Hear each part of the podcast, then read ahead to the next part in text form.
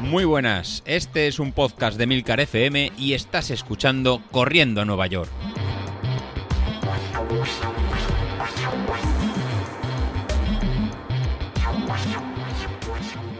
Muy buenos días, ¿cómo estáis? Soy José Luis. Lunes y toca revisión de, semana de entrenamiento. Al final, la semana pasada solo pude grabar un día, así que os debo un, episodio, pero no me enrollo más y voy a este plan de mantenimiento para, verano. Y algunos de vosotros ya estáis empezando planes de media maratón y maratón, que de aquí nada ya estamos con, las carreras y no nos podemos, no nos podemos dormir. Así que para esta semana pues vamos a empezar hoy lunes con una pequeña recuperación de 40 minutos en, en zona 1 que venimos de la tirada larga de, del domingo, que fueron 8 kilómetros, en el caso de este plan conservador, o si hiciste algo más largo, pues eh, tendrás más cansancio acumulado. Entonces, para hoy lunes, pues 40 minutos en, zona 1. Para el martes, pues vamos a empezar ya a ir moviéndonos eh, más rápido, ¿no? Recordáis que los martes son los días de series un poquito más largas, pues haremos 25 minutos en zona 2 y 10 minutos en, en zona 3. Los miércoles, pues ya va a ser un clásico el circuito Verón. Estas ven 10 estaciones de sentadillas, de saltos con repetición, de pequeños saltitos, de burpees, eh, combinados con 100 metros en, zona 3. Si las quieres hacer un poquito más, más duras, pues haces los 100 metros en zona 4 o ese circuito lo repites eh, dos veces. Eh, lo vamos a mantener durante todo lo que queda de, verano y para el año que viene. Así será una forma de, obligarnos todos a hacer los ejercicios de fuerza. Para el jueves, pues para el jueves vamos a hacer en series. ¿Por qué? Porque al final tenemos que trabajar las tres zonas, ¿no? vamos a hacer series cortas para ir subiendo el ritmo cardíaco y no perder la velocidad que hemos ganado todos estos meses. En este caso vamos a hacer solo en 6 repeticiones de 30 segundos en, zona 5 y recuperando 90 segundos. Si quieres apretar un poquito más porque ya eh, no quieres seguir el plan de mantenimiento de verano, pues en vez de hacer 6 series, pues te puedes ir a 8 o 10 repeticiones. El viernes y el sábado os dejaré descansar y ya nos iremos al domingo a hacer una tirada larga de 9 kilómetros y medio, que no, que no es mucho, en los que haremos 7 kilómetros y medio en zona, en zona 2 y un kilómetro en, de inicio en zona 1. Como veis ahora en verano es un plan eh, muy ligerito de cara a empezar luego a finales de agosto, pues ese plan de, del 10.000. Así que es algo muy, muy, muy ligero. ¿Qué es lo otro que os quería contar? Pues bueno, lo otro que os quería contar en, en estos días era aprovechando que se ha acercado bastante gente nueva al, canal de, de, Telegram que tenemos de Corriendo Nueva York y en estos meses de verano pues son un poquito un poquito más light pues aprovechar para volver a conceptos de qué, son las zonas qué es entrenar por, por potencia y que es todo esto que algunos de vosotros ya lo tenéis muy interiorizado pero a lo mejor os ha llegado el aparato el Stride eh, os ha llegado nuevo y no sabéis qué hacer si os ha llegado nuevo, pues nada, al principio lo que va a hacer es eh, recoger mucha información de, vosotros, con lo cual le tenemos que alimentar con series cortas, un series medias o el test este de hacer un 5000 a tope y luego las tiradas largas, de forma que vamos a ir modelizando la curva de, de potencia en los tres, en los tres puntos. Y, eh, lo que os comentaba ¿no? de, estos, de estos conceptos, pues nada mejor que, que realizar eh, una pequeña descripción de un pequeño libro que, está, que han sacado los de, los de Stride, que explican un poquito los conceptos básicos de lo que es en, qué significa realmente en correr por, por potencia y exactamente para qué la para, qué la medimos, ¿no? un poquito por entender lo que lo que lo que es.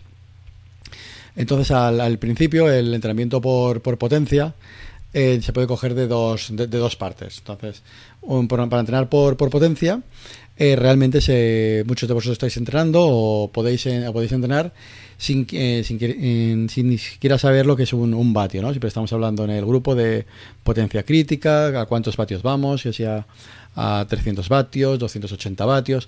Pues bueno, se puede, se puede perfectamente seguir un plan de, entrenamiento sin saber el fundamento físico de, ¿no? digamos, las ecuaciones que van por, por detrás. Simplemente con saber en qué zonas o en qué niveles tienes que, moverte puede ser eh, suficiente. Un ejemplo claro eh, sería que todos sabemos perfectamente navegar por, Internet sin saber realmente cómo funciona eh, en todos los protocolos de, las webs que hay por, por detrás. Pues exactamente pasaría por, por el entrenamiento por potencia. Podemos correr en ¿no? con, con esta metodología, prepararnos un 5.000, un 10.000 o incluso una media maratón o un maratón entero, eh, simplemente sabiendo en qué niveles eh, tenemos que, trabajar. Entonces, si no estás interesado en, qué funciona o lo que hay detrás, pues posiblemente los próximos minutos de lo que te voy a contar, pues no te van a, no te van a interesar y puedes dejar aquí el, episodio. Si realmente quieres ir un poquito más allá y saber realmente en qué se basa este potenciómetro, si se puede adaptar para, para ti, pues nada, te, invito a que, a que te quedes y a ver si soy capaz de, de explicarte realmente en qué funciona y qué es lo que, lo que está detrás de los medidores de, potencia y de este tipo de, de, entrenamiento.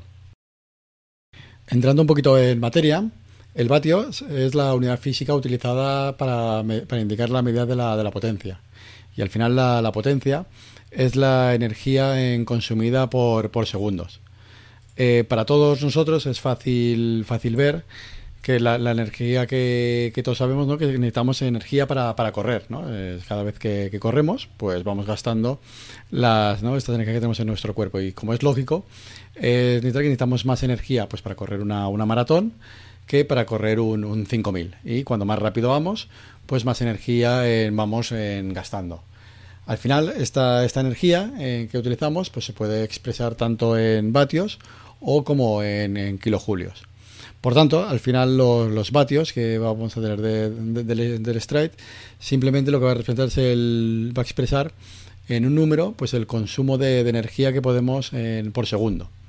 Por tanto, pues, podemos imaginar que nosotros cuando estamos corriendo, pues somos como, una máquina, como un motor, como una, pila, que estamos extrayendo energía de, nuestro cuerpo, de, los alimentos, y lo estamos convirtiendo en, ¿no? en, Sí, en, combustible para poder, para, poder correr. ¿Cuál es el, un poquito el, problema? Pues al final que en esta conversión de energía en, movimiento, pues que cada cuerpo pues funciona de un poco, un poco distinto. Al final sería pues como en pues un coche que de, toda la gasolina que quema, pues toda no se convierte en velocidad de energía. Pues a nosotros nos pasa un poco, un poco lo mismo. Y cada uno de, nosotros pues va a actuar un, un poco de una forma eh, distintas. Y va a depender un poco de, nuestro rendimiento, de nuestra técnica, de nuestra longitud de zancada, tiempo de contacto con el suelo, de la, de la temperatura, de cómo puede ir una, una, carrera o de combinaciones distintas, que esta energía que nosotros obtenemos de los alimentos y de nuestros cuerpos, al final se, tras, se transforme en, en velocidad. Por tanto, esta diferencia es lo que va a hacer que cada uno de nosotros, a veces a igualdad de, potencia, pues cada uno pues vaya a una velocidad determinada.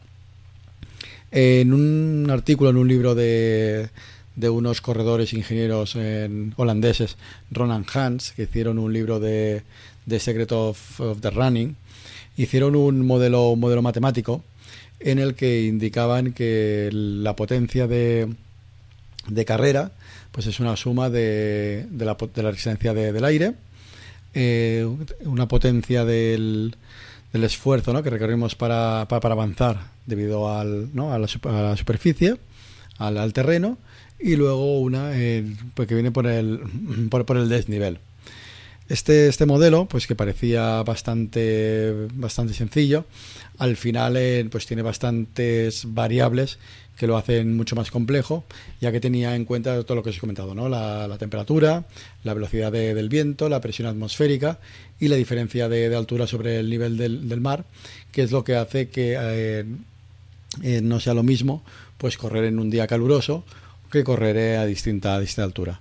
Y son todos los algoritmos y son todas las matemáticas que tiene incluido el, el stride cuando da su, su valor. En este, en este sentido, eh, como habréis notado vosotros, si tenéis las versiones más modernas, como la versión de, aire, por ejemplo, se, puede ver perfectamente y se puede medir las resistencias que hace, de, que hace el aire cuando estamos, cuando estamos corriendo y estas condiciones se pueden ahora en medir y tener de una forma clara en, en el dato de, potencia. ¿Cuál es un poco el resumen que quiero hacer de, de todo esto? que si vamos corriendo con otra variable, como sería el ritmo, como si fueran las, pulsaciones, es difícil en un dato aglutinar todas estas modificaciones de, de, factores, ¿no? Es muy difícil tener en cuenta el desnivel si vamos con ritmo, es muy difícil tener en cuenta el cambio de el cambio ¿no? de, viento con, el, con el ritmo. Si, tenemos un viento que viene de cara, siempre vamos a ir más, más lento, pero no podemos evaluar exactamente cuánto más, más lento. En al entrenar por potencia tenemos de una forma con un solo valor, con un solo, con un solo número, tenemos eh, aglutinado todas las variables tanto meteorológicas, eh, como podría ser el temperatura y viento, como los cambios de, desnivel. Con lo cual, de una forma muy muy sencilla, a partir de, ahora, simplemente nos vamos a tener que preocupar de, un solo valor para ajustar el, eh, nuestro valor de, entrenamiento.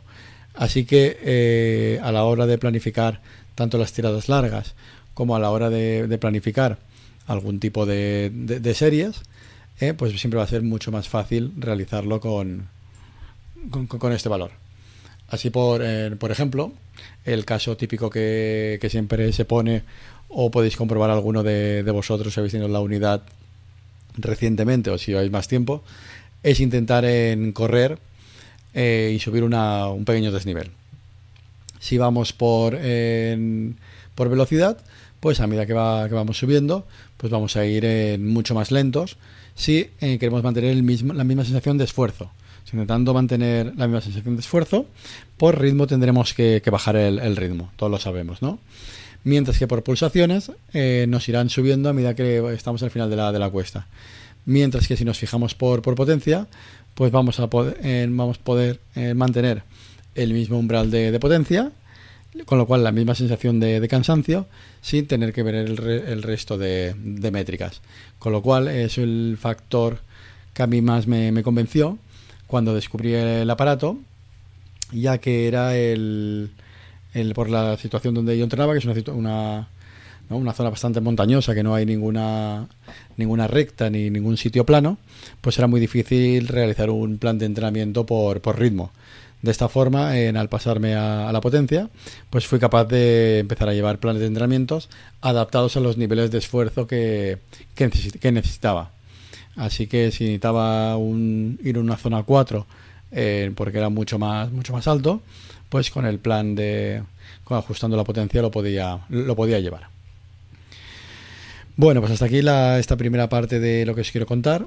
Y el próximo miércoles, pues lo que vamos a seguir hablando de, de estos conceptos de, potencia, de qué es la potencia crítica y cómo funciona el, en las diferencias entre entrenar por potencia, por frecuencia cardíaca o por, o por ritmo.